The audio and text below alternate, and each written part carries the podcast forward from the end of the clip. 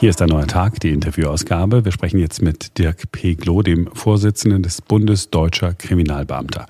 Wir haben mit ihm darüber gesprochen, wie ist die Polizei aufgestellt. Wir haben über das Darknet gesprochen, wir haben über Telegram gesprochen, auch über die Cannabis-Legalisierung und eine Entkriminalisierung von Drogenkonsumenten.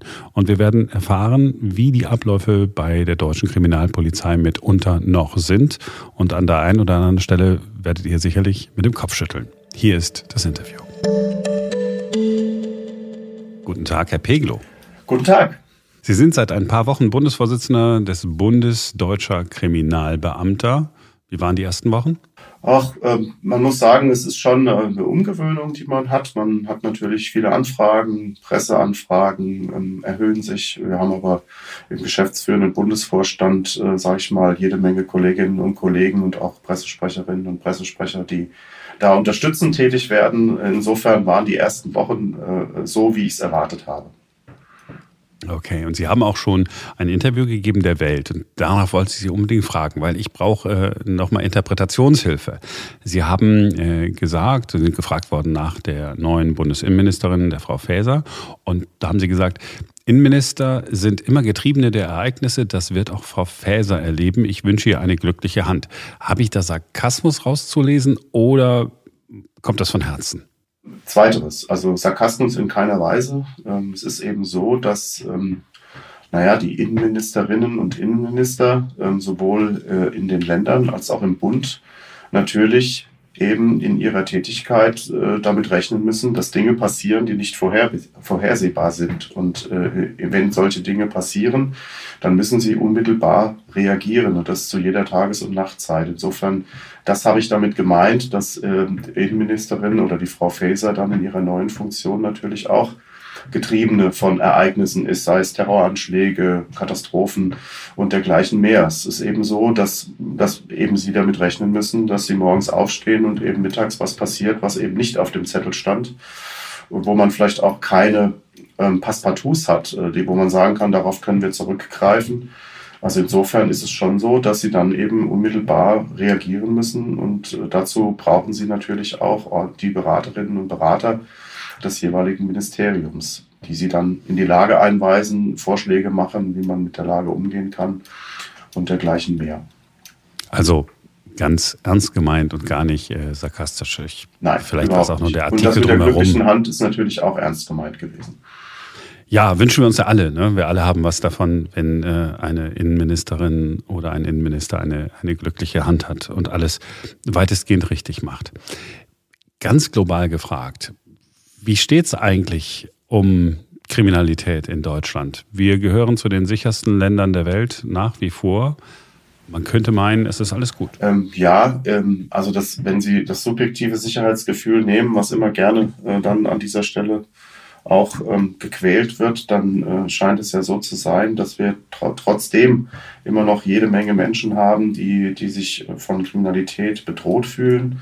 Auf der anderen Seite erleben wir natürlich seit einigen Jahren, dass Kriminalitätsphänomene neuer Art oder in der Wandlung äh, natürlich sehr, sehr dynamisch sich entwickeln. Wir haben festzustellen, dass wir im Zuge des ähm, ja, terroristischer Anschläge hier einen enormen Anstieg hatten. Wir haben dann plötzlich festgestellt, dass wir bedingt durch die Ermittlungsverfahren, die in Nordrhein-Westfalen geführt sind im Bereich der Kinderpornografie, ich nenne jetzt mal diesen Begriff, im Bereich des sexuellen Missbrauchs, wir eben auf einmal feststellen, dass dort ganz erhebliche Sachverhalte zutage kommen, wo wir eine ganze Menge von Beschuldigten plötzlich haben, Netzwerke sich auftun, Datenmengen zu bearbeiten sind, die so immens sind, dass wir überhaupt nicht mehr hinterherkommen. Also auch hier stellen wir fest, dass wir eine ganze Menge ähm, die ganzen Jahre entweder nicht mitbekommen haben oder sich das massiv gesteigert hat. Wir stellen im Bereich der Rauschgiftkriminalität fest, jetzt bedingt durch die äh, Möglichkeiten, dass wir kryptierte Handys überwachen äh, können, äh, beziehungsweise die aufgezeichnete Kommunikation der Vergangenheit jetzt auswerten dass auch hier ähm, in einer Art und Weise ähm, Tätergruppen kommunizieren, wie wir es bislang uns eigentlich nur vorgestellt haben, aber nicht beweisen konnten. Die Mengen gehen nach oben. Ähm, also das ist schon, das sind alles Phänomene, die eben in den letzten Jahren ähm, zugenommen haben, wo natürlich auch die Kriminalpolizei und die dort tätigen Kolleginnen und Kollegen ähm, sich eben auch an neue Tatbestände herantasten müssen, an neue Ermittlungstaktiken herantasten müssen. Also das sind schon sehr große Aufgaben, die von unseren Kolleginnen und Kollegen äh, zu erfüllen sind. Und wir müssen natürlich irgendwann auch mal ähm, unterm Strich mal uns Gedanken darüber machen, ähm, wo legen wir jetzt die Schwerpunkte.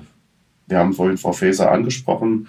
Sie hat ähm, ja auch schon deutlich gemacht, dass sie im Bereich der Bekämpfung des Rechtsextremismus ähm, doch ganz erheblichen Schwerpunkt sieht. Wir haben den Koalitionsvertrag äh, zur Kenntnis genommen, in dem natürlich auch einiges rauszulesen ist, wo die neue Bundesregierung ähm, ihre Schwerpunkte setzen will. Da können wir davon lesen, dass man also im Bereich der organisierten Kriminalität und auch der Clan-Kriminalität einen Schwerpunkt setzen will, was ich für absolut erforderlich halte. Also Sie sehen schon eine ganze Menge Schlagworte, die aber am Ende des Tages bedeuten, dass Kolleginnen und Kollegen, die in der Ermittlung tätig sind, hier eben auch dann ähm, ja, auf, auf, dem, auf der Höhe der Zeit sein müssen, sowohl was die rechtliche Bewertung mhm. als auch die taktische Ermittlung angeht. All die Punkte, die Sie vorhin angesprochen haben, da spielt das Digitale, das Internet eine große Rolle. Kommunikation äh, im Internet, im Digitalbereich. Mein Eindruck ist, nur von außen betrachtet, dass wir in Deutschland etwas hilflos sind, wenn es um Kriminalität im Internet geht. Naja, wenn Sie den Bereich Cybercrime jetzt mal nehmen, da haben wir natürlich ein derart hohes Dunkelfeld, dass wir eigentlich überhaupt keinen Überblick über die tatsächlich vorhandene Kriminalität, das Kriminalitätsgeschehen, was tatsächlich vorhanden ist, haben. Ähm, wenn Sie mal den Lauf der letzten, ich glaube, 25 Jahre, ich, wenn, man, wenn man alleine sieht, dass äh, 1900, Ende der 90er Jahre, ich glaube 1997 gab es, glaube ich, 6,4 Prozent der Deutschen, die einen Internetzugang haben. Wir sind, glaube ich, mittlerweile bei 94 oder 95 Prozent daraus können Sie schon entnehmen, dass es eben auch was die Kriminalitätssachbearbeitung angeht, sich natürlich einiges geändert hat. Wenn wir in den 90er Jahren Telefonüberwachungen gemacht haben, dann hatten wir Beschuldigte, die vielleicht ein Festnetz und einen Mobilfunkanschluss hatten. Heute haben wir Beschuldigte, die vielleicht fünf, sechs, zehn oder zwanzig Mobilfunkkarten haben, die sie im Wechsel benutzen. Und wenn sie denn dann ganz äh, oder einigermaßen belichtet sind, dann werden sie die Kommunikation, die von Relevanz ist, dann eben nicht mehr über diese Mobilfunkkarten machen, sondern dann über WhatsApp oder ähnliche Threema, Telegram, was man alles so hat oder gar kryptierte Handys nutzen. Daran sehen Sie schon, wie schwierig es ist. Und dann ist natürlich auch in der heutigen Zeit es so, dass wir ähm, alleine bei der Auswertung eines Mobiltelefons auf Datenmengen stoßen, die eben ungleich mehr äh, bedeuten als das, was wir vielleicht vor zehn Jahren hatten. Also da ist jede Menge Auswerte und Analyse Kompetenz auch gefragt bei Kolleginnen und Kollegen, hm, was dazu führt, dass natürlich auch Halden entstehen. Also sprich gesicherte Datenträger, die wir eben benötigen, die wir sichergestellt haben in Durchsuchungsmaßnahmen, die dann eben auch ausgewertet werden müssen, um eben festzustellen, ob auf diesen Datenträgern Material drauf ist, was für das Verfahren einen Beweiswert hat. Sind Sie denn nun gut aufgestellt?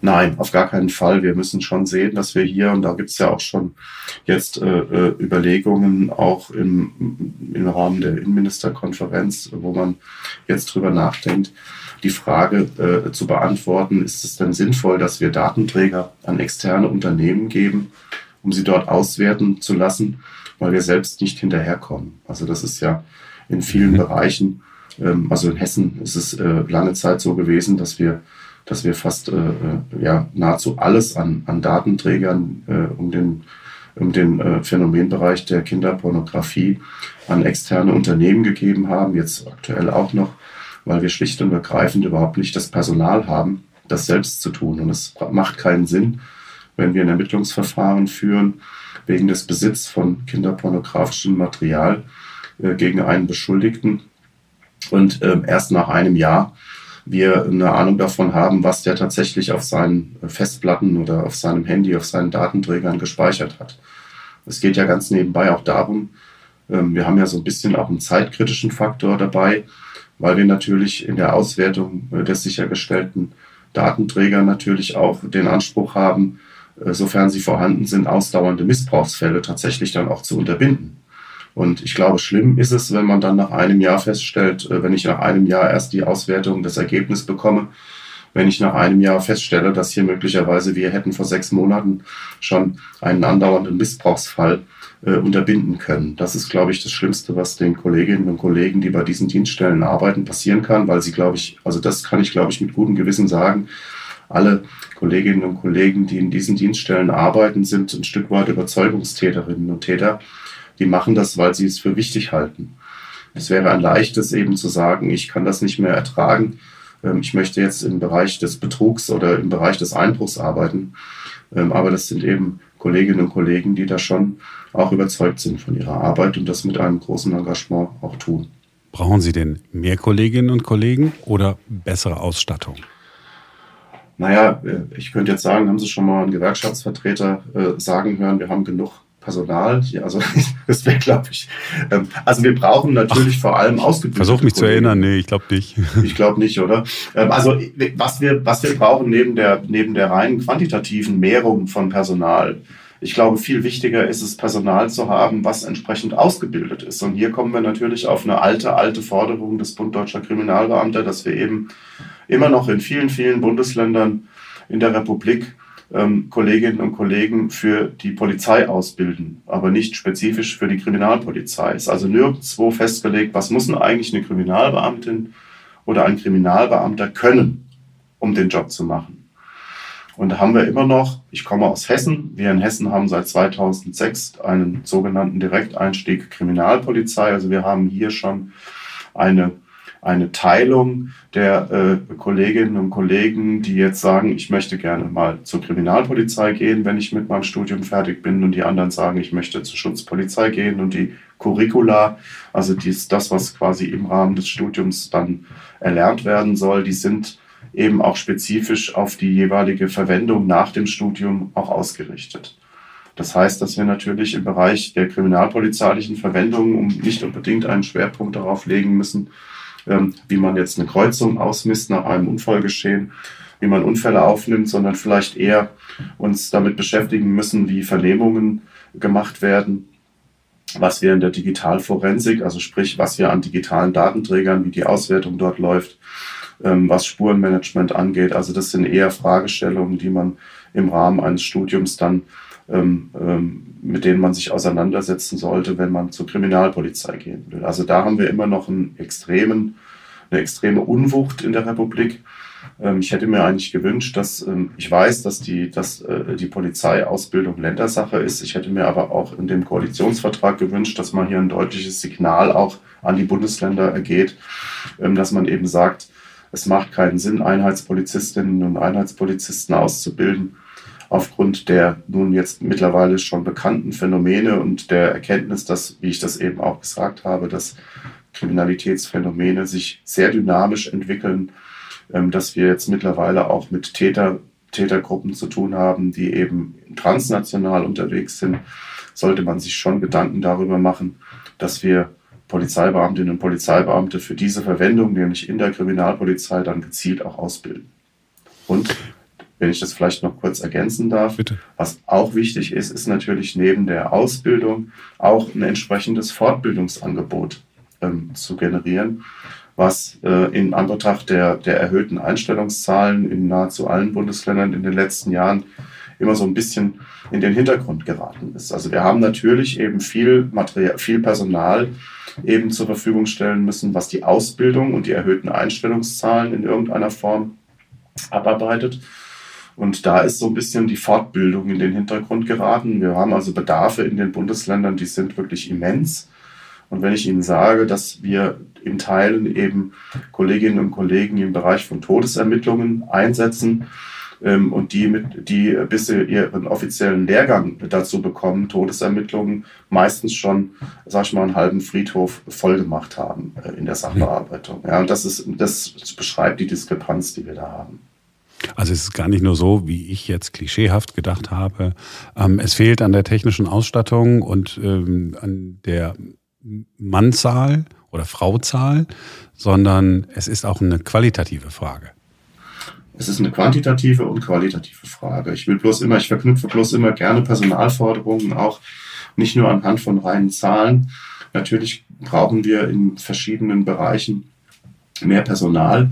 Äh, aber ich verknüpfe das dann gerne auch mit der Qualität. Und wir haben eben immer noch in vielen, vielen Bundesländern die Regelung, dass die Leute erstmal äh, äh, bei der Schutzpolizei eingesetzt werden, also Funkwagen fahren, was alle kennen, ähm, und dann irgendwann ähm, sich Gedanken darüber machen, ob sie vielleicht Interesse an einer Verwendung bei der Kriminalpolizei haben. Und dann eben erst wechseln, wenn sie schon ein paar Jahre bei der Schutzpolizei gewesen sind.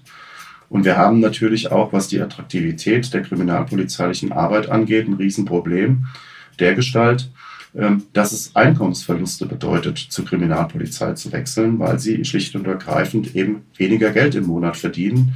Ah. Dadurch, dass sie, wenn sie wechseln, eben keine Schichtdienstzulage mehr haben, diese äh, Nachtdienststunden, also diese Dienst zu ungünstigen Zeiten, man bekommt ja dann auch mehr Geld, ähm, wenn man eben Nacht, nachts arbeitet, was auch gut und richtig ist, weil es eben auch eine Gesundheitsschädigung doch hervorrufen, äh, hervorrufen kann, Schichtdienst zu machen. Aber das ist natürlich für einen jungen Menschen, der zum Beispiel in Berlin wohnt, 23 Jahre ist, bei der Polizei ist, schon eine Überlegung wert, äh, wenn man denn dort auch die Lebenshaltungskosten sieht, ähm, die Frage sich zu stellen, kann ich jetzt mit 250 Euro weniger im Monat auskommen? Und die beantworten dann manche eben mit Nein. Verständlicherweise. Also, kann ich ja, äh, kann ich ja nachvollziehen. Auf der Seite der Ausstattung, ähm, die berühmte elektronische Akte. Ich habe vor ein paar Monaten mit einem äh, Staatsanwalt hier in Berlin gesprochen, der sehr drastisch äh, geschildert hat, wie sein Arbeitsalltag so aussieht. Von elektronischer Akte, von Digitalisierung kann da überhaupt nicht die Rede sein. Ähm, der Mann ist richtig sauer und äh, verzweifelt. Würden Sie sagen, ach, da sind wir auf dem richtigen Weg? Also nach meinem Kenntnisstand fangen wir jetzt erst in den meisten äh, äh, Arbeitsgruppen an, konkret zu werden, was diese elektronische Akte angeht. Die zwei, ich glaube 2000 Januar 2025 muss sie eingeführt werden. Sie bietet natürlich Vorteile.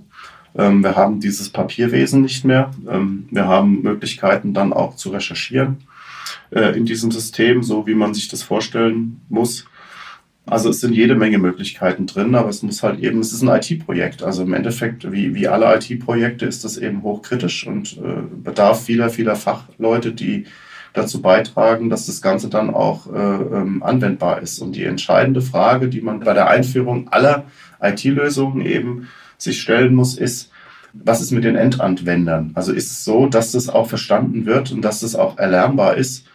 Also wir haben ja schon in der Vergangenheit die Erfahrung gemacht, wenn wir neue Systeme eingeführt haben, dass wir zunächst mal klären müssen, was sind denn die Anforderungen der Anwenderinnen und Anwender ähm, und ist denn das, was sich IT-Spezialisten dann ausdenken in der Programmierung der Oberfläche, in der Anwendbarkeit, das, was auch an der Basis verstanden wird. Ich glaube, das ist ein, ein sehr großer, ähm, ja, da ist schon ein Stück weit auch äh, ein sehr großer Spalt dazwischen. Das muss erledigt werden, dass wir hier eben Systeme implementieren, die an der Basis auch erlernbar sind und auch Akzeptanz haben. Denn ansonsten, wenn die Akzeptanz nicht da ist, dann werden sie wahrscheinlich mit jeder IT-Anwendung eben eine Bauchlandung erleiden, weil die äh, äh, Menschen, die sie denn dann auch nutzen wollen, eben ähm, ja, sich so ein bisschen dagegen sträubt. Ich glaube, das ist sehr wichtig, dass wir hier auch die, die Basis mit, dass man die Basis mitnimmt bei der Konfiguration und bei der, bei der Programmierung. Das sehen wir ja alle. Wenn wir auf Behördenwebsites gehen, sehen wir ja, äh, wie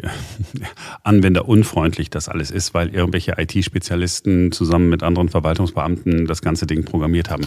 Was genau. ich mich allerdings frage, ist, also sind so ganz simple äh, Dinge. Ich weiß es, ich habe es äh, extra nochmal äh, nachgeguckt. In den USA haben ganz normale Polizisten, das sind gar nicht mal nur Kriminalbeamte, sie haben in ihrem Auto einen Laptop mit einer Internetverbindung, können auf alle Daten zugreifen. Und hier in Deutschland äh, haben wir dann Probleme, äh, den digitalisierten Funk einzuführen, wo es dann irgendwelche Funklöcher gibt, sodass äh, Person A mit Person B nicht mehr äh, sprechen kann über Funk, wo wir eigentlich gedacht haben, das ist ja das Selbstverständlichste wir hier in Deutschland, wo, woran ah, liegt es denn hier in Deutschland? Machen wir alles zu kompliziert? Ich meine, es gibt doch diese Erfindungen schon. Großbritannien, ja. da können wir hingucken. In die USA können wir gucken, können wir sagen, Leute, ihr habt ein System, kaufen wir es einfach. Genau, von der Stange kaufen. Ich habe vor vielen, vielen Jahren, das ist glaube ich schon 20 Jahre her, mal mit einem Kollegen aus den Vereinigten Staaten zu tun gehabt, den ich betreut habe und habe mit dem eine, was man in Frankfurt gerne macht, eine Rundfahrt mit einem Polizeiboot gemacht, ähm, als Gastgeschenk quasi. Und dann hat er irgendwann angefangen mit den Kolleginnen und Kollegen, die dieses Boot äh, gefahren haben, zu, zu diskutieren über das Boot, weil er war auch zuständig unter anderem in Kalifornien für die Wasserschutzpolizei, die dortige, und hat sich dann sehr äh, darüber belustigt, dass die Kolleginnen und Kollegen, als es darum ging, was das Boot gekostet hat, gesagt haben, ja, das ist äh, konzipiert und entwickelt worden durch die hessische Polizei und hat einen Haufen Geld gekostet. Und der Kollege hat mir damals die Frage gestellt, wieso kauft ihr nicht einfach ein fertiges Boot und baut es dann um? Also, ja. und das beschreibt die Problematik, die wir haben. Wir sollten ähm, doch in vielen Teilen ist es so, dass wir, ähm, das ist jedenfalls meine Wahrnehmung, dass Polizeien immer gerne irgendwie selbst was entwickeln, ohne mal darüber zu gucken, ob es vielleicht sowas in Anführungszeichen von der Stange gibt. Und das ist ja genau das, was Sie beschreiben. Also wir entwickeln ähm, Programme, Programmlösungen, Datenverarbeitungslösungen selbst äh, ähm, und oder in weiten Teilen zumindest, ohne dass wir äh, mal sagen, okay, wir schauen uns mal an, was es auf dem Markt. Natürlich wird wird eine Marktsondierung gemacht, aber man ist, glaube ich, so ein bisschen kritisch, wenn man was kauft, auch einfachste Anwendungen. Ja, man möchte natürlich auch gerne die, äh, die Unternehmen äh, im eigenen Bundesland unterstützen. Dann kommt dann irgendeine Softwarebude und sagt, Mensch, wir haben das aber doch, wir, wir können aber doch gut programmieren. Dann kriegen die dann den Zuschlag, bevor man irgendwas in Amerika oder in Dänemark oder in Frankreich kauft. Ja, äh, und dann ist ja noch so, ähm, dass wir in jedem Bundesland eben dann auch noch ein eigenes, wenn wir jetzt das Thema Asservate-Management-System mal nehmen als Beispiel. Also das ist im Prinzip nichts anderes, als dass wir bislang im Grunde genommen, wenn wir eine Durchsuchung gemacht haben, dann haben wir ähm, ein sogenanntes Sicherstellungsformular, also ein Papier, auf dem wir eintragen, was wir jetzt an Punkten dort sichergestellt haben in dieser Wohnung. Und diese Liste wird händisch ausgefüllt, vor Ort. So. Jetzt haben wir mittlerweile eben erkannt, dass wir sowas irgendwie auch aufgrund der auch der Vorgaben, die bestehen, dass wir sowas ja auch elektronisch abbilden können. Also mal ganz was ganz Verrücktes machen und einen Barcode auf einen sichergestellten Gegenstand drauf machen und dann einen Barcode-Scanner haben, den wir, wo wir einfach so ein einmal eben eingeben. Das ist jetzt hier keine Ahnung ein Mobiltelefon der Marke Samsung. Das haben wir bei dem Beschuldigten Meyer sichergestellt und es hat jetzt die und die Nummer und das tragen wir einmal ein, um was es geht und dann gibt es einen Barcode, der ist immer damit verknüpft, dass dieses Mobiltelefon, das Mobiltelefon von der Durchsuchung bei dem Herrn Meier ist.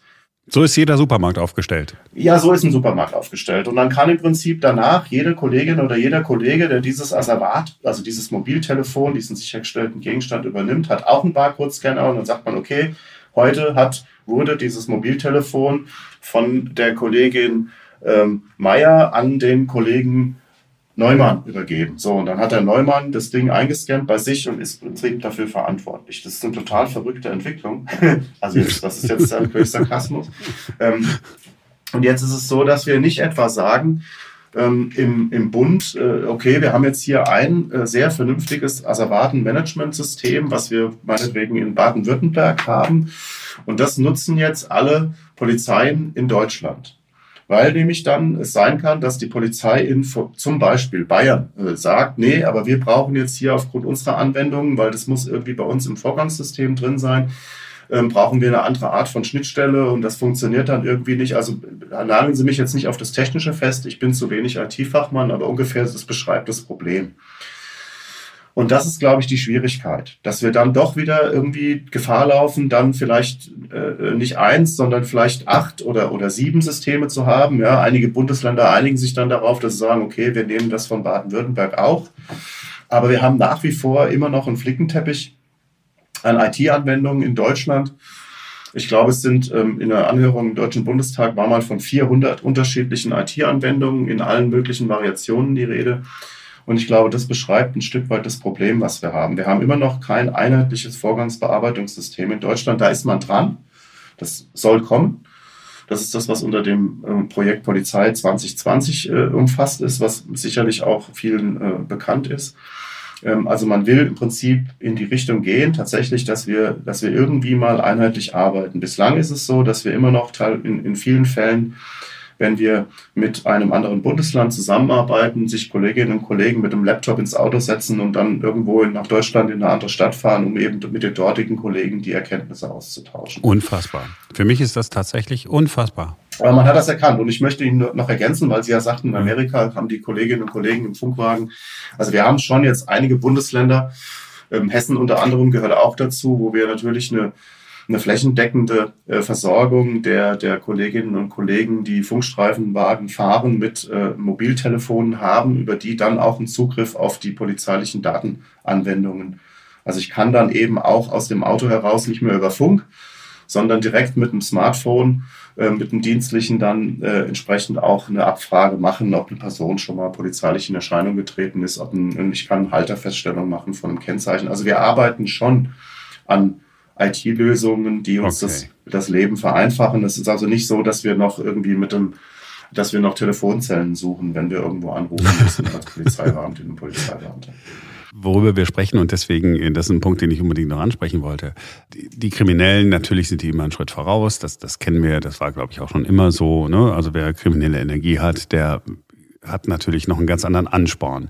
So, jetzt reden wir über Telegram-Gruppen. Sie haben es vorhin einmal kurz angesprochen, äh, EncroChat, dass Sie jetzt ähm, mitlesen können, was äh, Kriminelle oder mitlesen können, was Kriminelle in der Vergangenheit über ihre ähm, iPhones so geschrieben haben, weil, glaube ich, die niederländischen Kollegen ähm, das Ding geknackt haben und jetzt wissen, was da gelaufen ist, richtig?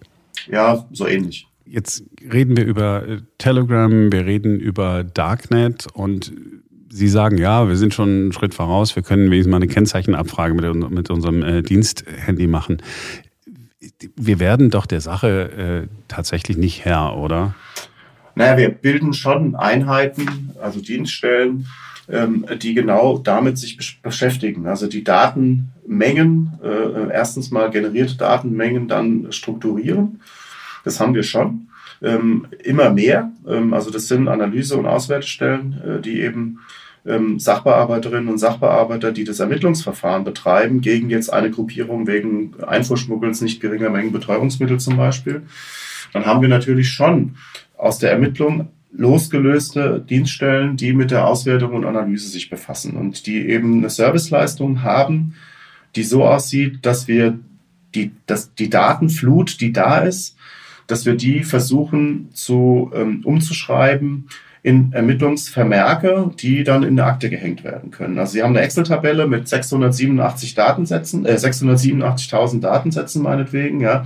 Dann ist es eben für die Sachbearbeiterinnen und Sachbearbeiter schlechterdings unmöglich, sich dadurch zu kämpfen, weil sie einfach andere Dinge zu tun haben. Und hier brauchen wir Spezialistinnen und Spezialisten, auch externe, die wir einstellen, die in der Lage sind, mit solchen Datenmengen umzugehen, sie zu strukturieren und dann entsprechend auch für die Sachbearbeitung dann, ähm, sag ich mal, mundgerecht zu servieren, äh, um es mal äh, sehr hemsärmlich mhm. auszudrücken. Also wir, wir müssen schon, und das machen wir schon. Also wir haben, es, ich will auch nicht alles schlecht reden. Also es ist schon so, dass wir natürlich äh, innerhalb der Polizei äh, äh auch gelernt haben, äh, ähm, uns neue, sag ich mal, Datenverarbeitungssysteme äh, zu nutzen, ähm, dass wir gelernt haben, mit großen Datenmengen umzugehen. Aber es ist eben, das will ich nur sagen, es ist da jetzt noch eine ganze Menge Luft nach oben ähm, weil wir eben, wie Sie selber festgestellt haben, mittlerweile mit kriminellen Gruppierungen zu tun haben, ähm, die eben nicht mehr in Deutschland agieren, aus Deutschland, sondern die irgendwo sitzen auf dieser Welt und äh, im Prinzip der BKA-Präsident hat das auch, äh, sagt das auch immer wieder, disloziert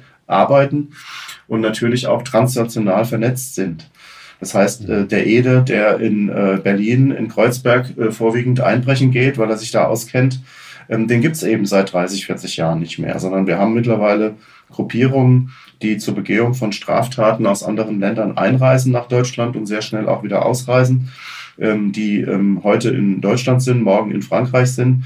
Und hier müssen wir natürlich neben der rein taktischen Vorgehensweise auch in der Lage sein, zu wissen, wie wir dann auch im europäischen, in, im Rahmen einer europäischen Kooperation mit anderen Ländern auch ermitteln. Weil natürlich Internationalität von Kriminalität ist immer noch nach wie vor äh, eine große Herausforderung für die Strafverfolgungsbehörden. Würden Sie denn sagen, wir brauchen sowas, so ein stärkeres äh, Europol im Prinzip? Ja, das ist ja auch eine Kernforderung des BDK, dass wir, dass wir natürlich Europol äh, in den letzten Jahren zu schätzen gelernt haben, aber hier eben äh, eine Forderung aufstellen müssen, dass eben Europol auch mit operativen Befugnissen auszustatten ist. Ähm, wir können davon ein Stück weit was im Koalitionsvertrag lesen, dass das äh, eine, eines der Ziele ist, äh, die man zumindest sich dort reingeschrieben hat. Das äh, teilen wir äh, vom BG, BDK ausdrücklich dass wir natürlich bei, in Europol eine Behörde brauchen, die neben der, des Datenmanagements natürlich auch mit, mit Kompetenzen ähm, auf der europäischen Ebene kommt, aber auch natürlich operative Befugnisse benötigt, um hier an Ermittlungen teilzunehmen. Das ist schon eine, eine klare äh, Kernforderung des BDK auch. Und aber dann auch wieder das Thema Fortbildung. Wir brauchen natürlich auch Kolleginnen und Kollegen innerhalb der Kriminalpolizei, ähm, die eben wissen, wie man äh, dann meinetwegen ein, eine gemeinsame Ermittlungsgruppe, also ein Joint Investigation Team mit, mit meinetwegen Rumänien und Bulgarien macht, in einem Ermittlungskomplex, der eben alle drei Länder betrifft, weil es eine Tätergruppe ist, die eben in diesen drei Ländern aktiv ist. Also da müssen wir schon auch Kompetenzen an die polizeiliche Basis bringen. Und die werden eben auch bislang nur aus meiner Sicht relativ unzureichend. Das ist alles, funktioniert alles in, äh, ähm, durch Training on the Job, dass halt eben ältere Kolleginnen und Kollegen da schon mal Erfahrung gesammelt haben und man dann eben ähm, dort dieses Erfahrungswissen weitergibt. Schön wäre es, wenn wir da im Prinzip auch standardisiert Fortbildungsangebote äh, äh, ähm, eben entsprechend generieren, dass Kolleginnen und Kollegen eben wissen, wie kann ich Europol nutzen? Wie kann ich Interpol nutzen? Wie ist das denn mit dem Joint Investigation Team? Was ist denn Eurojust? Was macht denn die Europäische Staatsanwaltschaft? Also das sind ja alles Fragen, die man äh, innerhalb der kriminalpolizeilichen Sachbearbeitung schon zumindest eine grobe Ahnung davon haben sollte. Die deutschen Behörden wollen Telegram fluten mit Löschanfragen. Hm. Ähm, Telegram sitzt in Dubai und äh, hat bislang, ja, sagen wir mal, nicht so richtig reagiert auf die deutschen Behörden. Mit anderen Worten, Telegram ist völlig egal, was wir hier in, äh, Deutschland machen. Ähm, jetzt fluten wir die mit Löschanfragen, dann ignorieren die halt noch mehr Löschanfragen. Ähm, wie werden wir denn dieser Sache Herr? Na, ich könnte jetzt sagen, äh, gar nicht, wenn wir es nicht abschalten. das, ist, das ist schwierig. Also im Grunde genommen haben wir ja vor vielen Jahren äh, äh, auch mit Facebook äh, am Anfang, ja, da ging es auch darum, wie können wir dann, wenn jemand auf Facebook was äh, postet oder wenn wir Ermittlungen haben, wo ein Facebook-Profil Relevanz hat, ähm, ähm, war das am Anfang auch nicht ganz einfach, äh, dann äh, von Facebook eine Auskunft zu bekommen. Mittlerweile ist das alles ähm, institutionalisiert und läuft auch mein, nach meinem Kenntnisstand sehr gut. Bei Telegram haben wir halt, wie Sie das selber sehen äh, oder beschrieben haben, das Problem, dass sie schlicht und ergreifend auf Behördenanfragen nicht reagieren. So. Und dann haben wir aber jede Menge Kommunikation auf den einschlägigen Plattformen, wo es eben auch teilweise darum geht, dass hier auch strafbare Sachverhalte unter Umständen ähm, erkannt werden äh, und äh, die Polizei oder auch die Staatsanwaltschaft aber nicht in der Lage ist, dann jetzt den Menschen, der hinter diesem Nickname steht, zu identifizieren. Und dann sind sie am Ende ihrer, ihres Lateins und äh, müssen dann eben sagen, gut, dann können wir da jetzt an der Ecke nicht weiter ermitteln, weil wir eben schlicht und ergreifend die Identifizierung desjenigen, der einen strafbaren Sachverhalt äh, dort äh, gepostet hat, nicht äh, durchführen können. Müssen wir dann Telegram tatsächlich letzten Endes dann äh, abschalten oder sperren ich glaube, das in ist natürlich eine schwierige Entscheidung. Ne? Also ich meine, es ist jetzt ja auch schon mal durch die Presse gegangen, ne, dass man unter Umständen auch in Erwägung zieht, äh, äh, sag ich mal, das äh, zu verbieten. Aber ich glaube, dann so einen Anbieter jetzt in Deutschland zu verbieten, das hat natürlich auch wieder Konsequenzen, insbesondere für die, die Telegram derzeit nutzen. Die werden dann natürlich ihre Geschichte draus machen und werden dann wieder eine, eine, eine, ja, eine Idee entwickeln, dass das wiederum ein Zeichen der deutschen, der Diktatur in Deutschland ist, ähm, äh, dass man sich äh, ähm, mit äh, diesem, diesem Anbieter derart auseinandersetzt, dass man ihn verbietet. Und das wird wahrscheinlich übersetzt werden in, da wird unsere Meinungsäußerung verboten. Also man wird, glaube ich, nicht diesen Schluss machen, dass man sagt, naja, da geht es jetzt darum, dass die einfach ihre Verpflichtungen nicht erfüllen und deswegen verboten werden, sondern man wird das wahrscheinlich ummünzen in ja, diese, das, was wir hier äußern zur zum Beispiel Corona-Politik der Bundesregierung, das ist nicht, äh, das ist nicht angenehm oder das wird im Prinzip unterdrückt, indem man dann einfach äh, die Kommunikationsplattform verbietet. Das ist so ein bisschen meine Angst, weil wir natürlich schon feststellen, dass diese Telegram-Gruppen eben zu allem Möglichen dienen. Äh, also sich seine eigene äh, Welt zusammenzureimen, seine eigenen Wahrheiten ähm, ähm, ständig äh, nochmal wiederholt zu bekommen und bestätigt zu bekommen, das ist natürlich schon ein, ein Riesenproblem. Mhm. Aber das heißt, die sind eher zurückhaltend, wenn es darum geht, zu sagen, abschalten. Weil die sich ja wahrscheinlich dann auch so einen anderen Kanal suchen würden. Ich meine, man kann den Menschen ja nicht verbieten, vermutlich. miteinander zu kommunizieren. Ne? Ja, vermutlich. Es ist ja wie bei den Krypto-Handys ich würde mal die These aufstellen, dass äh, ähm, ähm, die Straftäter, äh, die Krypto-Handys nutzen, jetzt nicht dadurch, dass EncroChat und zwei andere Systeme dazu geführt haben, dass Polizeibehörden Kenntnis davon erlangt haben, dass die jetzt sagen, wir werden diese Kommunikation künftig nicht mehr nutzen. Also meine Prognose ist, dass andere Systeme weiterhin genutzt werden, ähm, die eben, von denen man eben glaubt, dass die Behörden nicht dran sind. Auf eine Geschichte wollte ich Sie noch ansprechen, ähm, gesellschaftspolitisch. Äh, ganz wichtig und umstritten die Cannabis-Legalisierung. Der Bund Deutscher Kriminalbeamter positioniert sich anders als äh, die beiden Polizeigewerkschaften, äh, die, die größeren. Sie sagen, Gott sei Dank, es wird Zeit für eine Liberalisierung. Die anderen beiden Gewerkschaften sagen, oh mein Gott, äh, Untergang des Abendlandes steht uns bevor, äh, Clans werden äh, Drogengeschäfte machen in Deutschland, bitte äh, legalisiert nicht. Warum sind Sie für eine Liberalisierung? Also zunächst muss man unterscheiden zwischen Legalisierung und Entkriminalisierung. Ähm, Legalisierung würde ja, wenn man es in reiner, reiner Lehre äh, anwendet, bedeuten, dass ähm, der Umgang der Vertrieb, der Anbau dieser Substanz Cannabis eben für jedermann freigestellt ist.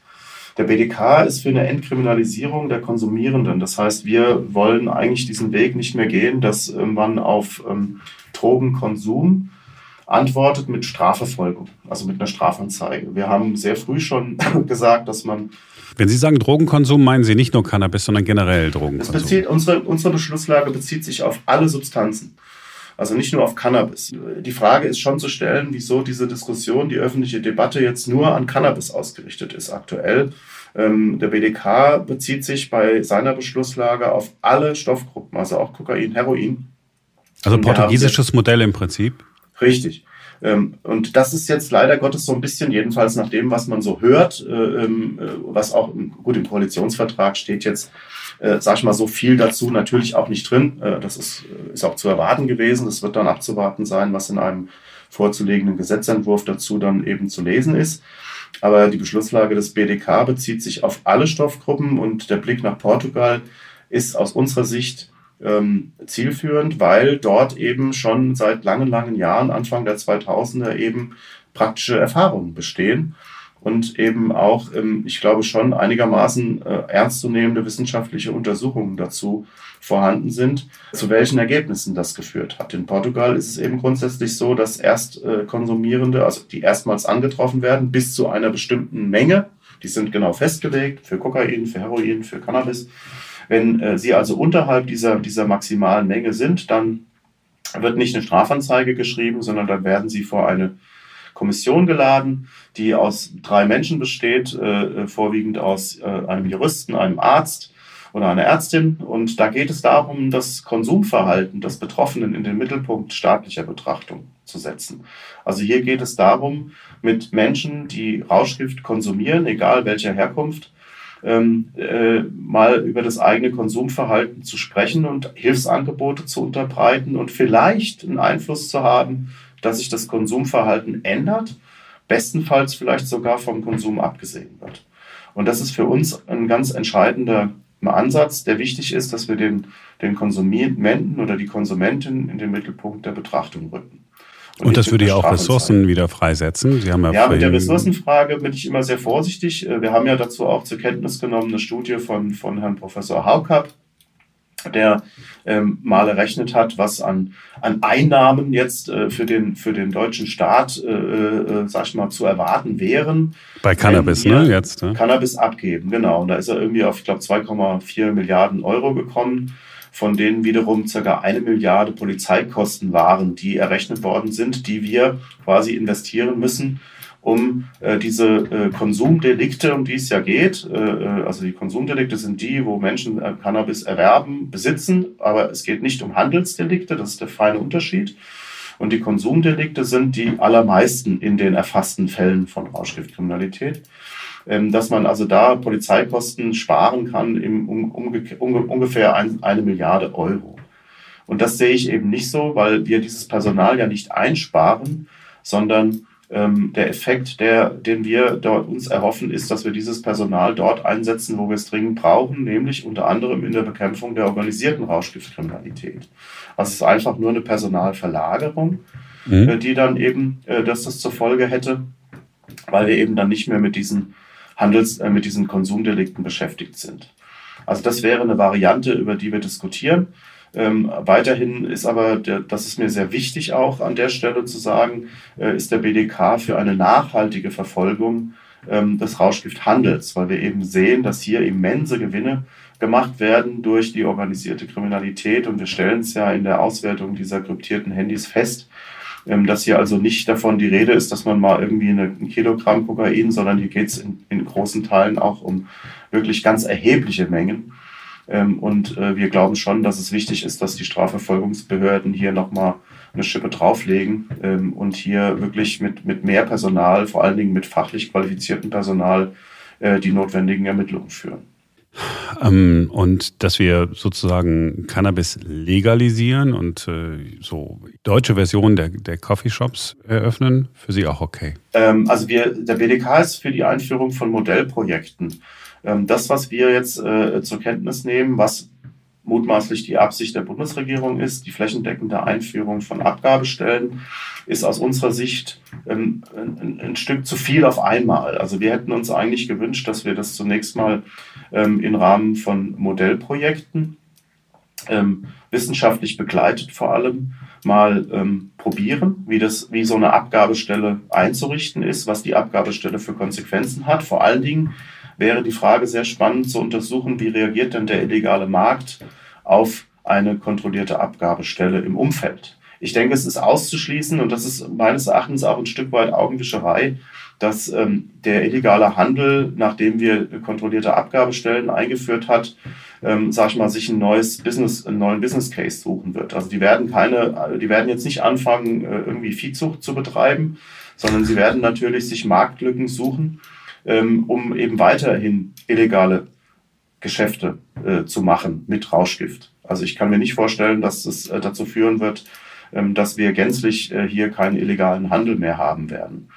Ähm, also die Fragestellung wäre, oder eine These wäre ja, ist zu erwarten, dass zum Beispiel dann illegale Händler äh, versuchen werden, unter dem, unter den Preisvorstellungen der Abgabestellen zu bleiben ähm, ist zu erwarten, dass möglicherweise gezielt unter 18-Jährige hier ähm, angegangen werden, die ja nicht in diesen, in diesen Abgabestellen sich mit Cannabis versorgen können. Also das sind ja Fragen, die durchaus interessant sind im Zuge einer Einführung einer kontrollierten Cannabisabgabe. Ja, keine Lösung ohne ein äh, daraus folgendes äh, Problem. Und deswegen, deswegen ist so wichtig, dass, dass man sich vorher, und ich glaube, das ist momentan auch das, was die Bundesregierung oder was die Menschen, die jetzt mit dieser Problematik oder mit, dieser, mit diesem Vorhaben der, der großen Koalition beschäftigen, dass eben, sag ich mal, das eine ist es zu sagen, wir führen die kontrollierte Abgabe von Cannabis an Erwachsenen zu Genusszwecken in lizenzierten Geschäften ein, so wie es im Koalitionsvertrag steht. Das andere ist es, ähm, dann sich darüber Gedanken zu machen, was hat es denn jetzt für Konsequenzen? Also die Frage, wo kommt denn das Material her, was wir verkaufen? Produzieren, wo produzieren wir das? Äh, das muss ja dann auch staatlich mhm. lizenziert produziert werden, damit wir eben nicht die Situation bekommen, wie sie in den Niederlanden schon seit Jahren eben äh, äh, zu, zu festzustellen ist, ja, dass wir im Grunde genommen durch die Coffeeshops, wie sie in den Niederlanden betrieben werden, einen enormen Abnahmemarkt schaffen für illegale Händler. Ja, ein absurdes System. Ja, ja das Ziel hier ist es halt ja gibt. so, dass wir tatsächlich staatlich hergestelltes oder staatlich gekauftes von, was weiß ich, den Vereinigten Staaten oder sonst woher, ähm, tatsächlich ähm, dann auch lizenziert in den Abgabestellen verkaufen. Damit man auch eben weiß, dass dieses Produkt Cannabis, was dort verkauft wird, einen bestimmten THC-Gehalt hat, dass dieses Produkt nicht verunreinigt ist mit anderen Substanzen, mhm. wie wir das im illegalen Handel eben leider immer mehr feststellen. Also dass im Prinzip ein Beipackzettel, äh, sag ich mal, erstellt werden kann für dieses Gramm, was jetzt der Kunde, die Kundin dort kauft, dass sie genau weiß, okay, ich habe jetzt hier das und das mit dem THC-Gehalt, das ist der und der, was weiß ich, die und die Pflanze, keine Ahnung. Und äh, man genau weiß, was, was man da sich im Prinzip dann auch ähm, reinpfeift, um es mal deutsch zu sagen. Herr Peglo, ich danke Ihnen, dass Sie sich Zeit genommen haben. Ich wünsche auch Ihnen eine glückliche Hand in Ihrer neuen Funktion. Herzlichen Dank.